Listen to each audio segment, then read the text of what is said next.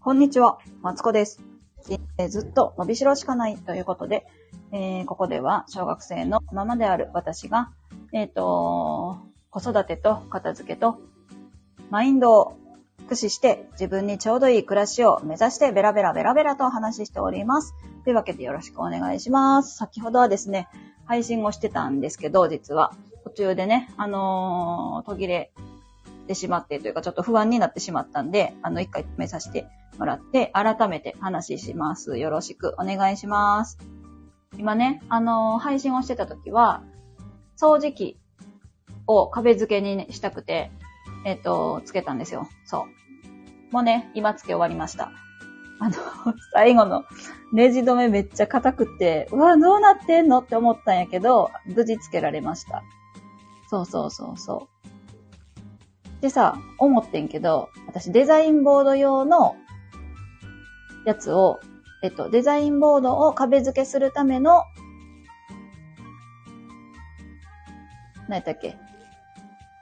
部品を買ってきて、それをデザインボードを挟むところに、えっ、と、ダイソンの掃除機を挟んでやってるんですけど、利用用考えたらさ、あのー、何やっけ？ね、えっ、と、ちょっと待ってね。ようよう考えたら、デザインボードの厚みの分を考えてなかったから、もしかしたら、ダイソンの掃除機がそのデザインボードの厚みより薄い、薄いじゃん、多分ね、地穴開いてるし。だから、もしかしたら壁に穴が開いたかもしれないと思ってですね。失敗したーって思ったんやけど、もうここは一回見て見ぬふりをしていきたいなと思います。もし穴開いてたら、どうしようか。なんとか。なんか、なんとかしたいけど、なんとかいい方法があればなと思います。壁紙とかで隠せるのか、あの、一応ね、壁紙、なんだっけ、穴開いたところを隠すってやつをさ、買ってあるんだけど、それで隠せるのか、隠せないほどでかい穴になってしまったのかは、あの、開けてみてのお楽しみです。一回封印します。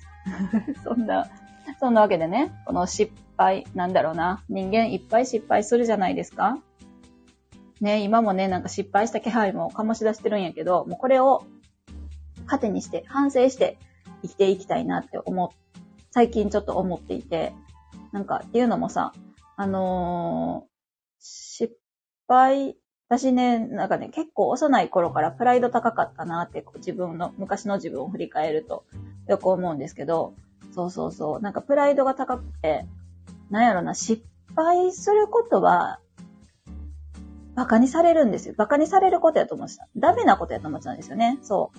だから親にも結構、なんか、あんたできてへんやん。って笑われることが多かったなって思う。思うんですよ。自分を振り返ると。で、えっと、だから失敗することが嫌だから、失敗、なんやろな。